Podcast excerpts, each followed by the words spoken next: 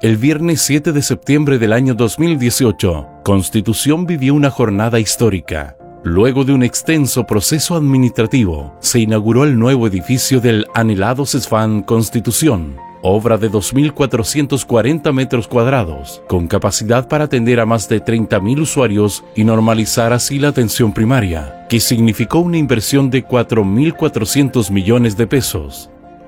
moderno edificio que cuenta con una tecnología de eficiencia energética, asísmico y con un tratamiento especial del terreno. Centro de salud familiar que atiende una población rural y urbano de más de 30.000 usuarios y cuenta con 280 funcionarios de la salud altamente capacitados. Servicio de salud local que refuerza la red de salud de APS que componen CESFAN Cerro Alto, SAR, SECOV y postas rurales para entregar día a día el mejor servicio, cuidado y profesionalismo a los vecinos de nuestra comuna.